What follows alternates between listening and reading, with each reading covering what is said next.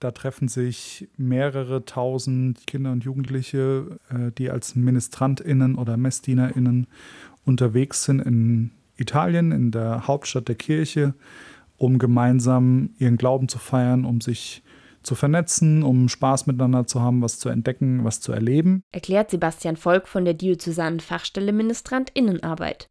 Alle fünf bis sechs Jahre findet die Wallfahrt statt und es handelt sich dabei um ein Großevent. Wir planen im kommenden Jahr mit 35.000 ungefähr aus Deutschland unterwegs zu sein. Dazu werden nochmal 15.000 aus anderen europäischen Ländern kommen. Dass aus den anderen Ländern vergleichsweise wenig kommen, liegt daran, dass dort Ministrantenarbeit nicht so organisiert ist.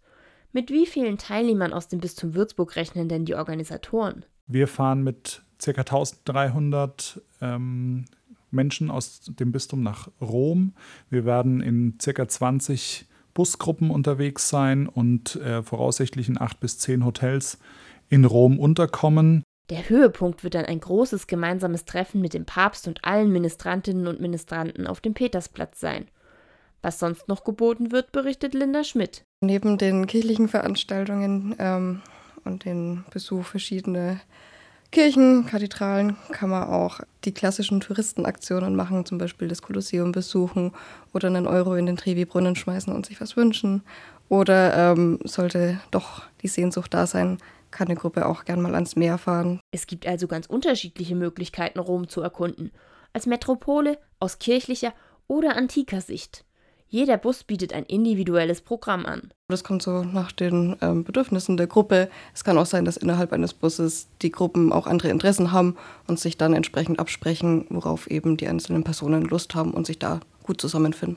Das Programm unterscheidet die Ministrantenwallfahrt auch von anderen Wallfahrten, erklärt Sebastian Volk. Zu einer normalen Wallfahrt würde ich sagen, unterscheidet sich die Rumwallfahrt dadurch, dass sie ähm, jugendgemäßer ist. Also dass äh, natürlich neben dem spirituellen Charakter, den jede Pilgerreise hat, es auch einen großen Freizeitwert gibt. Also dass die, die äh, jungen Menschen dort auch was von der Stadt haben und von der Stadt sehen. Eva Gollers fasst noch einmal die wichtigsten Fakten zusammen. Die Rumwallfahrt ist äh, nächstes Jahr im Juli, vom 28. Juli. Da starten wir ähm, bis zum 3. August. Wer teilnehmen darf, erklärt sie auch gleich. Es sollten Ministranten sein, da es ja auch die äh, Ministrantinnenwallfahrt nach Rom ist. Ähm, das Kriterium ist, ab 13 Jahren können die äh, Ministrantinnen mitfahren und bis 26. Wer als, äh, älter als 26 ist, kann als Aufsichtsperson oder als Busbegleitung mitfahren. Und auch Busbegleitungen werden gerade noch gesucht. Die werden dann auch geschult. Für die Busbegleitung freuen wir uns natürlich auch, wenn sich dann auch Leute bewerben. Das ist äh, beides auf unserer Website zu finden, sowohl als Busbegleitung als auch die Anmeldung für Rom selbst. Alle Infos und auch die Preise findet ihr unter ministranten.bistum-würzburg.de.